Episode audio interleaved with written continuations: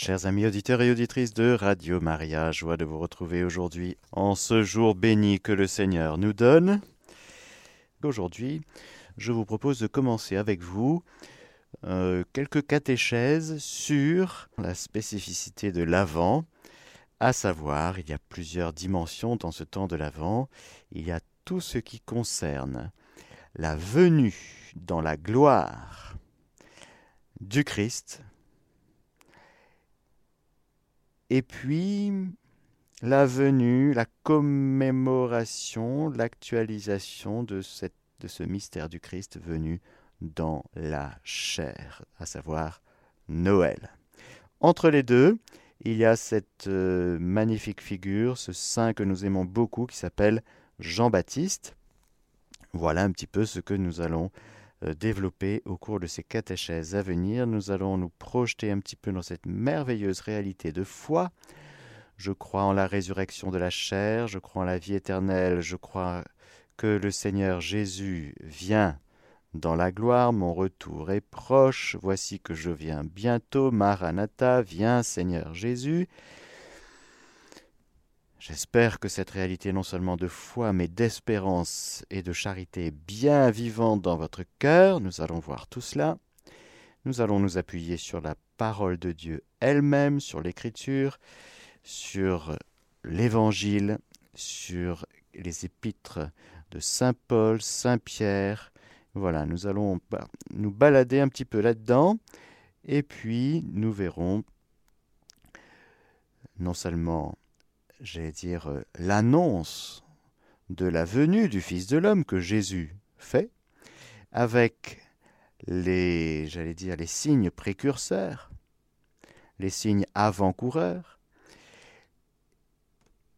Jésus en a parlé, Saint Paul en a parlé, Saint Pierre en a parlé, et puis nous terminerons avec les attitudes spirituelles à avoir par rapport à cette magnifique réalité de la venue de Jésus dans la gloire.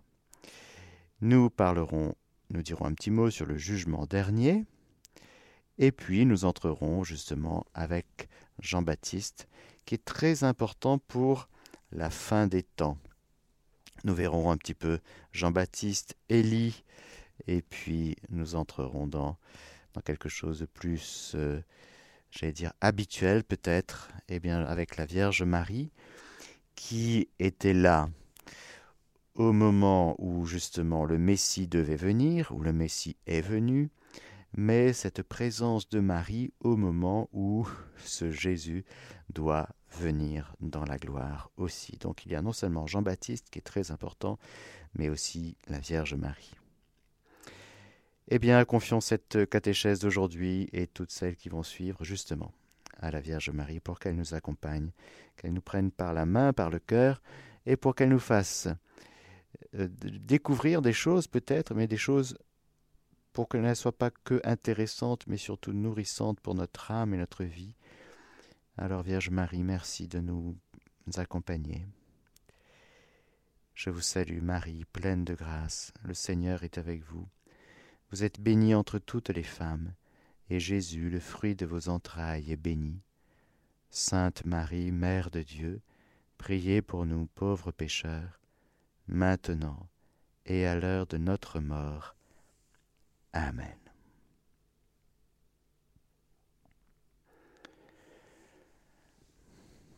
Ce qu'on appelle le discours eschatologique, c'est-à-dire euh, des paroles, des enseignements, beaucoup plus que des infos. Jésus ne travaille pas à nous donner des infos, pour qu'on emmagasine des infos. Ça ne l'intéresse pas.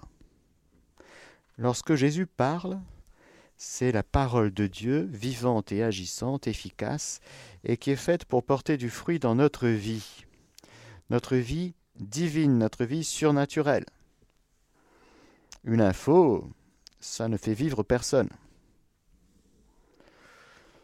Savoir que Dieu est Père, bon, il y a beaucoup de gens qui savent que Dieu existe, hein, vous savez, ça n'en fait ni chaud ni froid.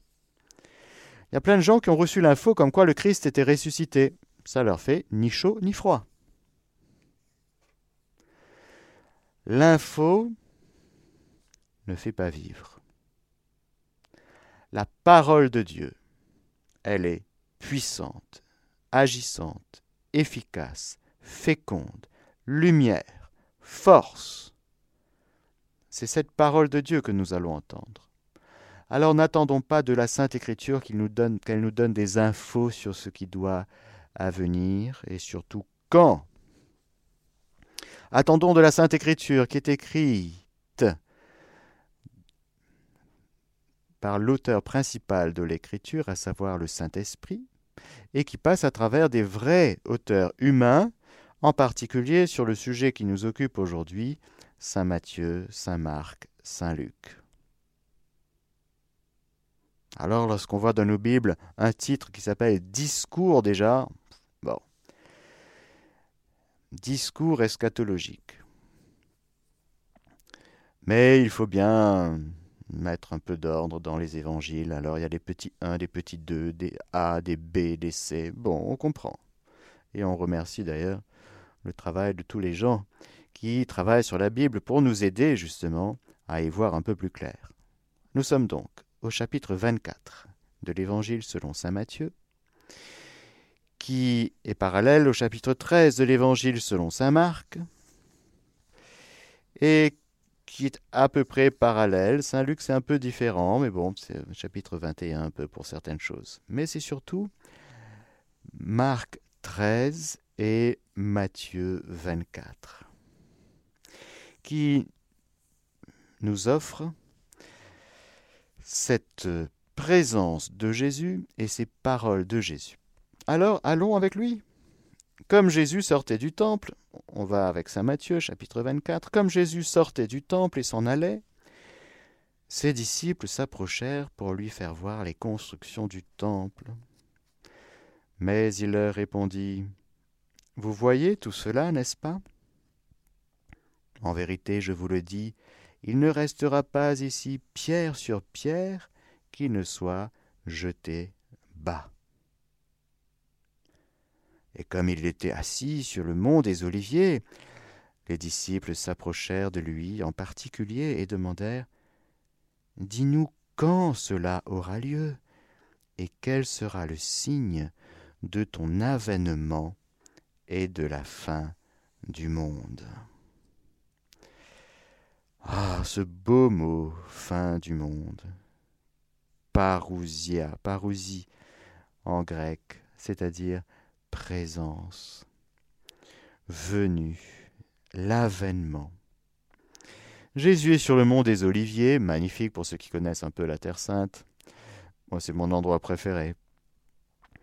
Le jardin des Oliviers. Alors, il n'est pas à Gethsemane, mais il est pas loin et il contemple de fait ce temple magnifique. Alors aujourd'hui, c'est vrai, il y a une mosquée sur l'esplanade du temple. C'était un peu différent, évidemment, à l'époque de Jésus. Il y avait ce temple magnifique. Bon, à la gloire du Dieu unique, du Dieu un, de ce Dieu qui s'était révélé à nos pères jadis et qui avait continué son alliance malgré les infidélités de son peuple, et puis qui avait choisi des personnes et qui avait commencé à accentuer sa révélation divine en se révélant Abraham, Isaac, Jacob, Moïse, et puis les autres. Dieu avait continué à accompagner son peuple, à intensifier les lumières de sa révélation pour que ce qu'il avait déjà commencé à déposer dans son peuple de comme révélation puisse s'enraciner dans la foi pure, espérance inébranlable, charité indéfectible, avec une organisation du culte très particulière, et tout cela devait et était orienté, c'est-à-dire orienté vers l'accomplissement, car toute la foi juive est appelé à être accompli dans la foi chrétienne. C'est la même foi, la foi judéo-chrétienne. Mais c'est le même Dieu qui a parlé par nos pères jadis, mais qui en ces temps qui sont les derniers a parlé par son Fils.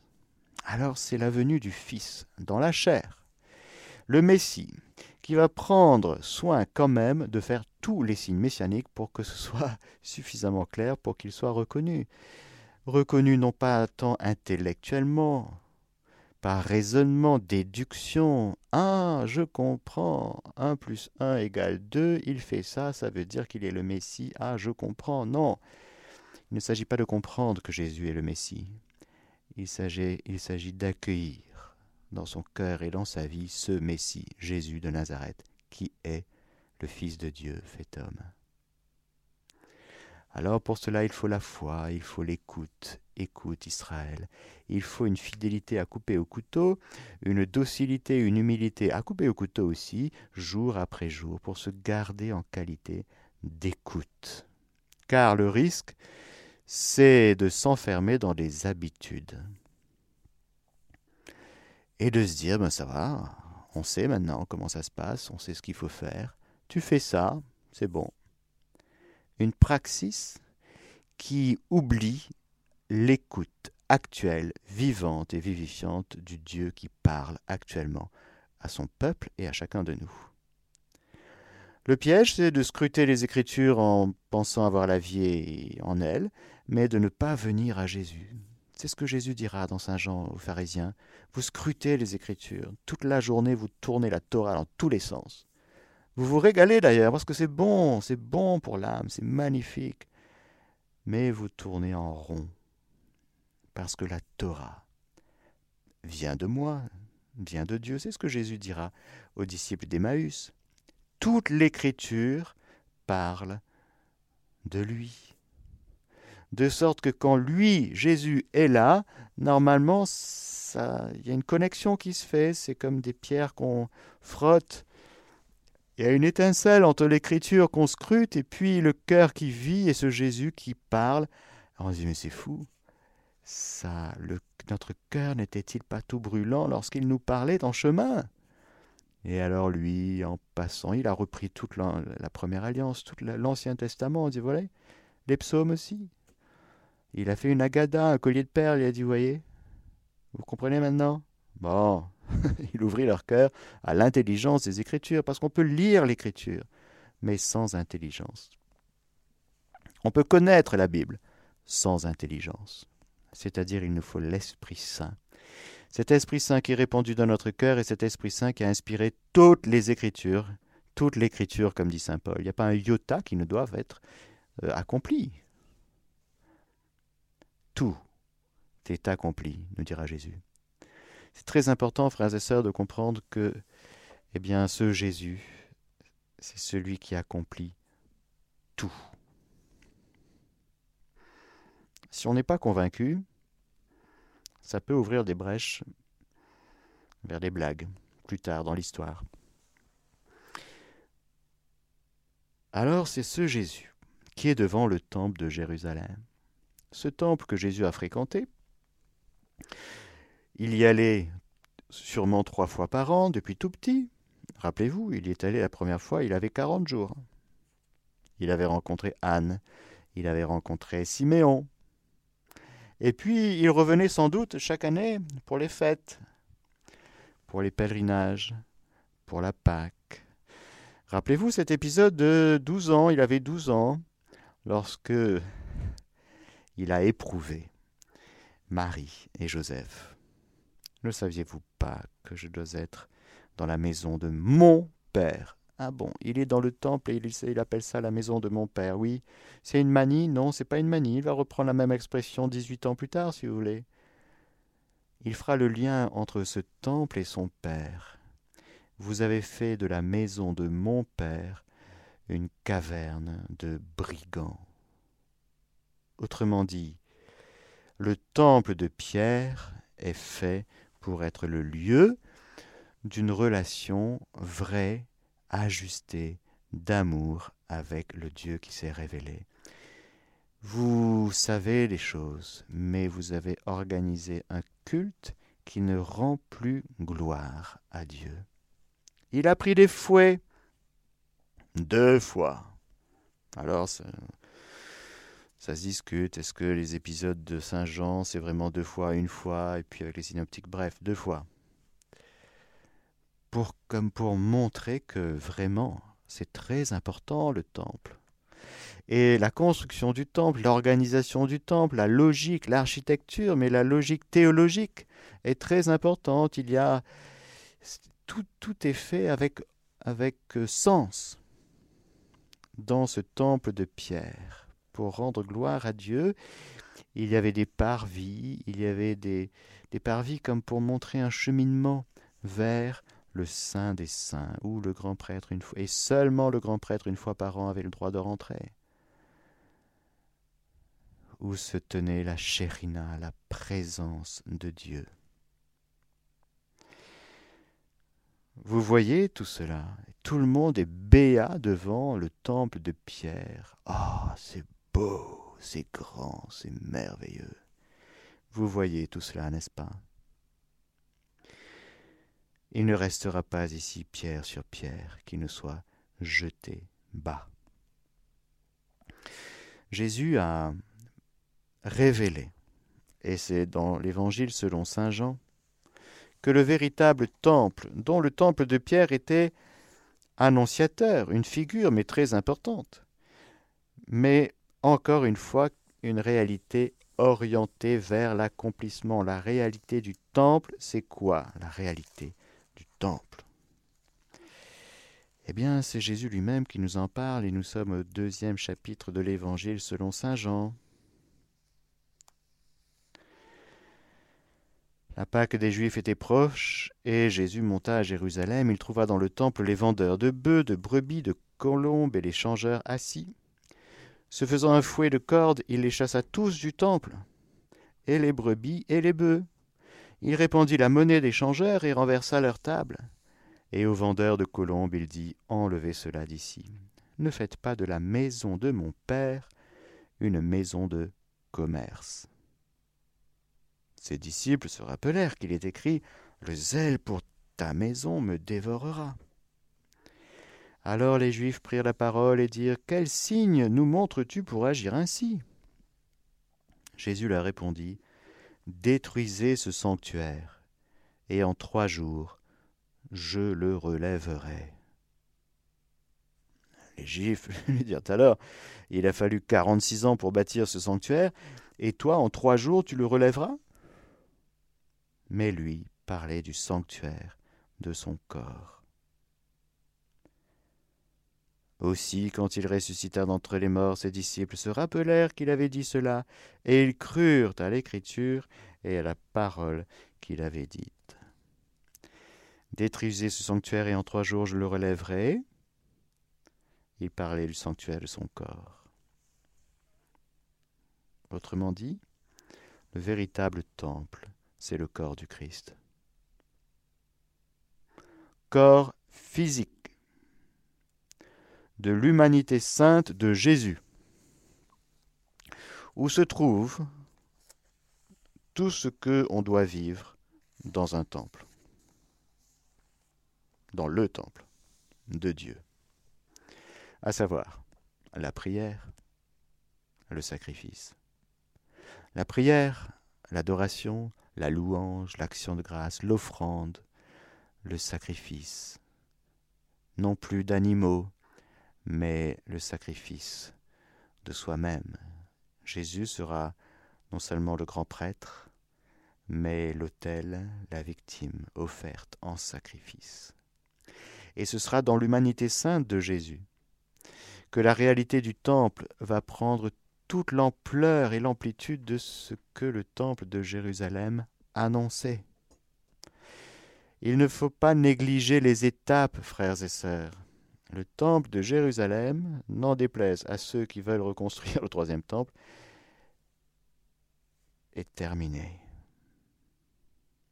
La réalité a pris place de la figure, de ce qui est la figure, elle annonce quelque chose qui doit venir, mais c'est très important la figure, parce que ça correspond à une étape, une étape divine, une étape d'un parcours, d'un chemin à parcourir pour le peuple de Dieu. Il fallait donc passer par là. Comme Jésus dira à Saint Jean-Baptiste, On ne pouvait pas passer directement à Jésus sans passer par Jean-Baptiste. Non, non. C'était très important, nous y reviendrons, d'avoir un précurseur. Et Jésus reprochera aux, gens de ne pas avoir cru à la prédication de Jean-Baptiste. Parce que quand Jean-Baptiste sort avec son accoutrement, on verra de quel accoutrement, qu'est-ce que ça veut dire. Mais c'était pas pour faire un sketch au, bord du Jourdain. C'était pas pour faire du théâtre. C'était très important. Il fallait croire à la prédication de Jean-Baptiste et entrer dans ce baptême d'eau. Ah, mais ça, il sauve pas le baptême d'eau. Oui, oui, oui, mais il fallait rentrer quand même. C'était une étape. Dieu nous demande des choses comme ça. Pour que, en acquiesçant, en consentant et surtout en les pratiquant, eh bien, nous soyons disposés à accueillir le Fils, le Sauveur, le Temple véritable.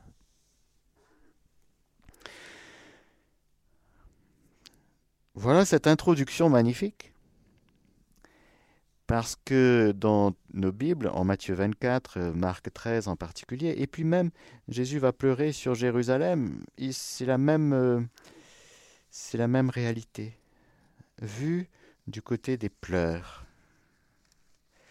Et c'est beau d'ailleurs de voir Jésus euh, pleurer sur Jérusalem. Parce que Jérusalem, Israël, n'a pas reconnu le temps où, eh bien, il a été visité.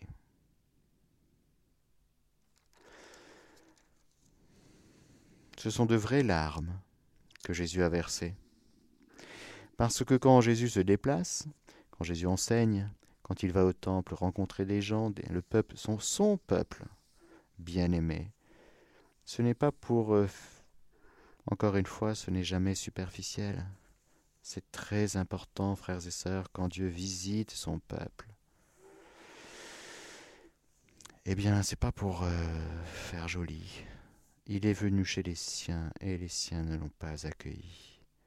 Jérusalem, Jérusalem, toi qui tues les prophètes et lapides ceux qui se te sont envoyés, combien de fois ai-je voulu rassembler tes enfants à la manière dont une poule rassemble ses poussins sous ses ailes? Et vous n'avez pas voulu.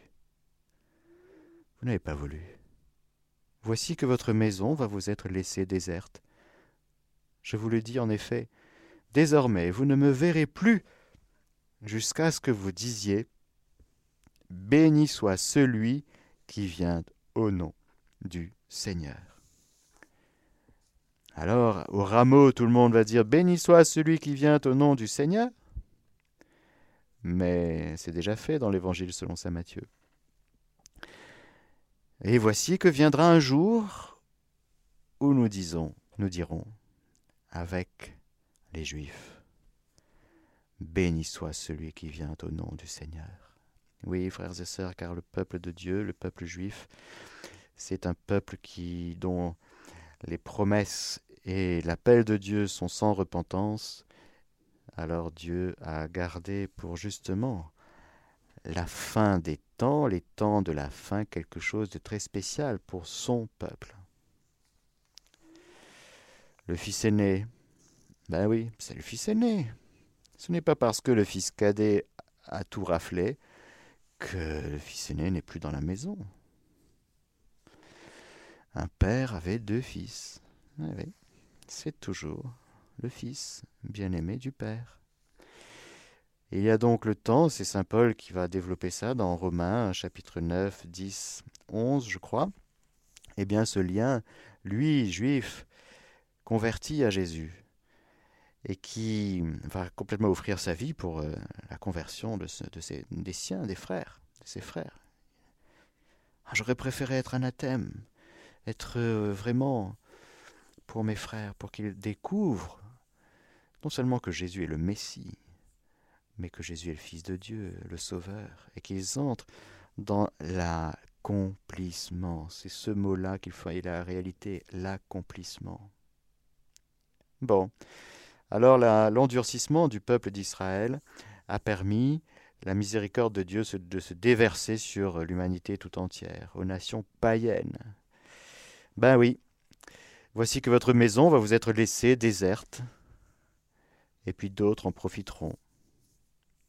Des païens, des gens qui n'avaient pas reçu l'alliance, des gens qui n'avaient pas reçu les promesses, ils savaient rien. Ils avaient leur vie, euh, leur vie humaine, avec des divinités, avec des idoles, avec toutes sortes de choses. Mais ils n'avaient pas reçu la parole de Dieu, ils n'avaient pas reçu la révélation divine. Et voilà que le cœur des nations païennes, des païens, va s'ouvrir à Jésus. Extraordinaire. Bon. Lorsque, je fais une précision, lorsque nous lisons je n'aime pas ce mot, mais on va l'employer quand même, le discours eschatologique, les paroles de Jésus sur les temps de la fin, il nous faut comprendre, et c'est une clé de lecture, que la parole de Dieu, elle se déverse sur l'histoire humaine, elle peut toucher plusieurs moments. Une parole de Dieu peut être vérifiée historiquement, par exemple à la chute de à la destruction physique de ce temple de Jérusalem en 70 après Jésus-Christ. Fait historique, parole de Dieu qui s'accomplit. Mais comme c'est une parole de Dieu, elle peut s'accomplir aussi après. Ce n'est pas gênant. C'est comme un, petit galet plat, si vous voulez, que vous lancez sur l'eau et puis qui rebondit. Une parole de Dieu peut s'accomplir en 70 après Jésus-Christ, peut s'accomplir à tel moment, euh, des années, des siècles plus tard, et elle peut valoir aussi pour les temps de la fin. Ce qui est intéressant à noter, c'est que quand Jésus parle de la ruine de Jérusalem et de son temple, immédiatement, les disciples comprennent en tout cas en particulier, ils vont le voir. Et ils demandent Dis-nous quand cela aura lieu, la question du quand, et quel sera le signe de ton avènement? Et de la fin du monde. Alors, voilà que Jésus va déployer sur tout le chapitre 24, et même on pourrait dire 25, deux chapitres de l'Évangile c'est pas rien. C'est comme les deux chapitres de l'enfance de Jésus. Il y a aussi chapitre 26, 27,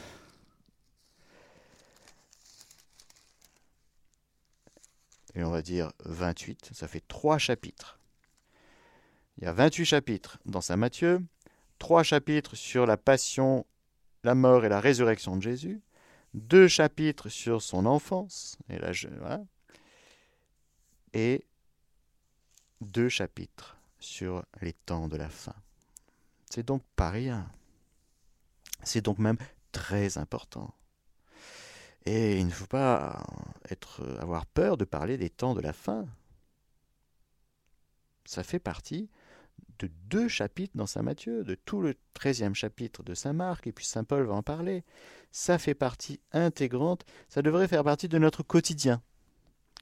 Autant nous méditons sur l'enfance de Jésus, de petit bébé Jésus et tout ça, c'est mignon, c'est magnifique, autant on devrait méditer sur euh, la venue de Jésus dans la gloire.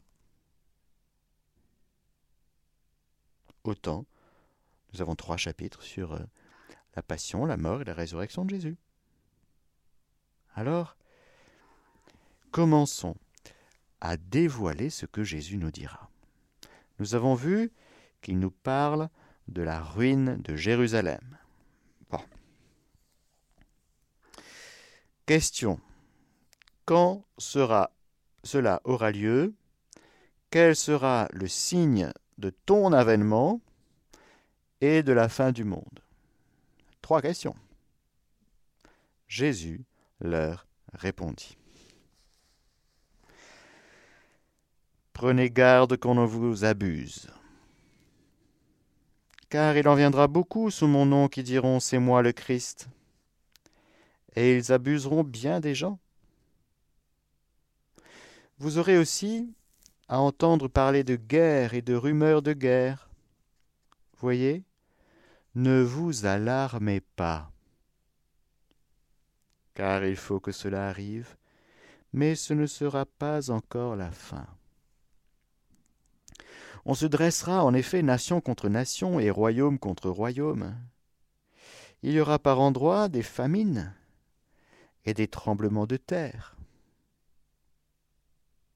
Et tout cela ne fera que commencer les douleurs de l'enfantement. Ah, intéressant ça. Alors, on vous livrera au tourment et on vous tuera. Vous serez haïs de toutes les nations à cause de mon nom. Et alors beaucoup succomberont. Ce seront des trahisons et des haines intestines. Des faux prophètes surgiront nombreux et abuseront bien des gens. Par suite de l'iniquité croissante, l'amour se refroidira chez le grand nombre. Mais celui qui aura tenu bon jusqu'au bout, celui-là sera sauvé.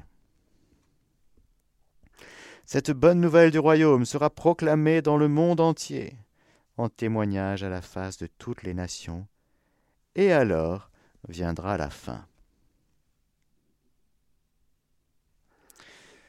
Ça, c'est dans Saint Matthieu. Chez Saint Marc, après avoir introduit la chose justement par euh, cette prophétie sur Jérusalem et sa ruine, en Saint Marc, Jésus dit la même chose. En disant Soyez sur vos gardes, on vous livrera au Sanhédrin, vous serez battus de verges dans les synagogues, et vous comparaîtrez devant des gouverneurs et des rois à cause de moi, pour rendre témoignage en face d'eux. Il faut d'abord que l'Évangile soit proclamé à toutes les nations. Et quand on vous amènera pour vous livrer, ne vous préoccupez pas de ce que vous direz, mais dites ce qui vous sera donné sur le moment. Car ce n'est pas vous qui parlerez, mais l'Esprit Saint. Autrement dit, pas d'inquiétude. Vous n'allez pas vous, vous préparez à la persécution en préparant votre discours devant votre bourreau. Non, c'est pas comme ça. Le frère livrera son frère à la mort et le père son enfant. Les enfants se dresseront contre leurs parents et les feront mourir. Et vous serez haïs de tous à cause de mon nom. Mais celui qui aura tenu bon jusqu'au bout, celui-là sera sauvé. Jésus annonce donc plusieurs choses. Le commencement des douleurs de l'enfantement.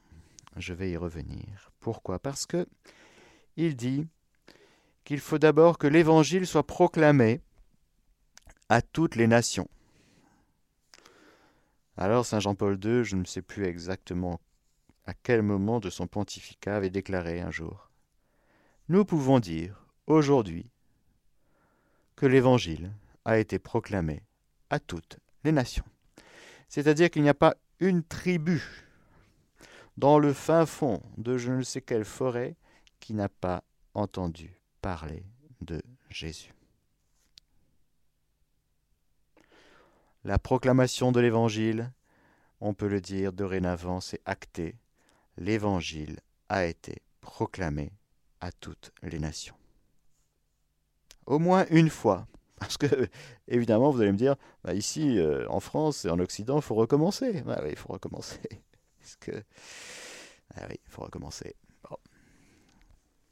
Mais, évidemment, en France, il a déjà été proclamé. D'ailleurs, fille aînée de l'Église, prima des Gaules, la terre, et la terre de Provence en particulier, la terre de, ce qui deviendra la France, eh bien, a été euh, visité par euh, quelques annonciateurs de l'Évangile et non des moindres, et donc bien sûr.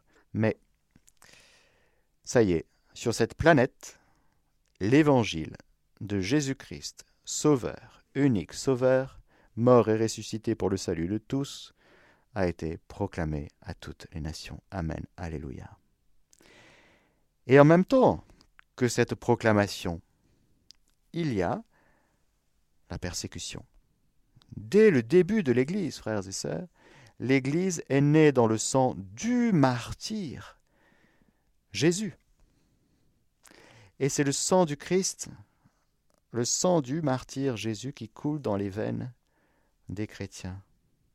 De ceux et celles qui devront témoigner sans crainte, sans peur, mais avec la force de l'Esprit Saint, de leur foi, de leur espérance et de leur amour pour Dieu jusqu'au bout, qu'il en plaise ou qu'il ne, que ça plaise ou pas, on s'en moque. Nous ne sommes pas là pour plaire. Nous sommes là pour aimer et dans la charité, il faut que je te dise que celui que tu cherches, c'est Jésus.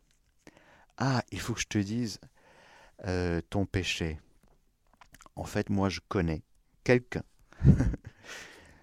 qui peut te pardonner. Ah, il faut que je te dise, il n'y en a qu'un de sauveur. Il n'y en a pas deux, pas trois, pas quatre. Non, non, il n'y en a qu'un. Il faut que je te dise. Voilà. Alors, frères et sœurs, euh, en même temps que l'évangélisation, en même temps que la proclamation de l'évangile à toutes les nations, eh bien, il y a la persécution. Et ce que Jésus est en train de nous dire en Matthieu 24 et en Marc 13, c'est qu'au cœur de toutes ces calamités, il y aura les persécutions, il y aura de la guerre, des épidémies, des tremblements de terre. Ce ne sera pas encore la fin, mais le commencement des douleurs de l'enfantement. Car enfanter une âme à la vie divine, ça coûte cher. Ça coûte. Ben oui. On n'entre pas dans le royaume comme ça. Qui t'a dit de rentrer? Pourquoi t'as pas mis la tunique? Parce que le Seigneur fait rentrer des gens dans le royaume que des gens qui ont accueilli son sang, qui ont accueilli son salut, qui lui a coûté son sang. Il faut se, se laver pour entrer dans la salle des noces. Tu n'entres pas comme ça. Mais non, il faut que tu accueilles le salut en Jésus. Le salut en Jésus, c'est son sang qui nous a lavés, c'est sa rédemption. Vous comprenez que chacun de nous, frères et sœurs, nous avons coûté très cher à Jésus. L'enfantement dans la douleur, eh bien c'est Jésus qui connaît ça bien. Marie aussi, elle participe à ça. Pour chercher et sauver ce qui était perdu, pour ramener un pécheur qui est parti, qui a quitté la maison du Père, pour le ramener dans la maison du Père, ça coûte. Ce sont des douleurs d'un enfantement. Sainte Monique, tu te rappelles, Sainte Monique Oui, oui, pour le petit Augustin. Bon. T'en as versé des larmes. Ah, il faisait un peu n'importe quoi de sa vie, hein, Augustin hein Une vie un peu légère. Merci pour tes larmes, Sainte Monique. Merci beaucoup. Frères et sœurs, c'est impossible. Il n'y a pas de rémission, de rédemption sans diffusion de sang, nous dit la lettre aux Hébreux. C'est pas possible. Vous voyez tous les préparatifs de sacrifice de l'Ancien Testament, c'était pour nous éveiller à ça. Maintenant, c'est accompli en Jésus. Il n'y a pas de salut en dehors de Jésus et du fait qu'il il offre sa vie en rançon pour la multitude. C'est une rançon. Il fallait payer. Pourquoi? Parce que la dette était impossible à rembourser. Qui va payer? Le prix péché. Cette injustice à l'égard de Dieu, car le péché est une offense faite à Dieu d'abord. Qui va rembourser la dette? Car le Seigneur, en droit, en toute justice, il avait le droit à être loué, aimé, béni, adoré. Et en péchant, ben on, a dit non à ça. Oui, le Père a été lésé en justice. Le péché est une injustice. Qui va régler la note? Jésus prendra plusieurs paraboles économiques avec des histoires de dettes, de remboursement. On se demande pourquoi il prend ça. Ah ben, il sait nous parler, hein. dès qu'il nous parle de sous, on comprend tout de suite, d'une part, mais pour nous expliquer une réalité du royaume très importante. Pour nous révéler qu'il est le, le miséricordieux, que c'est lui qui paye la dette. Non seulement qu'il paye la dette pour qu'on n'ait plus de dette, mais non seulement on devait 60 euh, millions, qu'il a réglé 60 millions, mais il a réglé plus que 60 millions. Il a surcompensé. La rédemption, frères et sœurs, ce n'est pas revenir à l'équilibre. Le sacrifice de Jésus ne nous fait pas revenir à l'équilibre. La rédemption en Jésus nous fait non seulement rembourser la dette, mais en plus nous donne ce qu'il faut pour vivre de la vie nouvelle dans l'Esprit Saint, dans l'Esprit de Jésus et du Père. Donc c'est la rédemption, c'est non seulement je te ramène dans la maison du Père, au prix de mon sang, au prix de ma vie, au prix de mon corps livré, de ma chair livrée, de mon sang versé, mais je te donne, je remplis ton compte. Non seulement tu t'es endetté jusqu'au cou, mais et tu ne l'es plus mais en plus je remplis ton compte et je te dis maintenant, tu peux dépenser. Maintenant que tu es rentré dans la maison du Père, tu ne refais plus de blagues comme le fils cadet. Non, ça c'est les blagues, c'est fini. Tu ne claques plus ton héritage.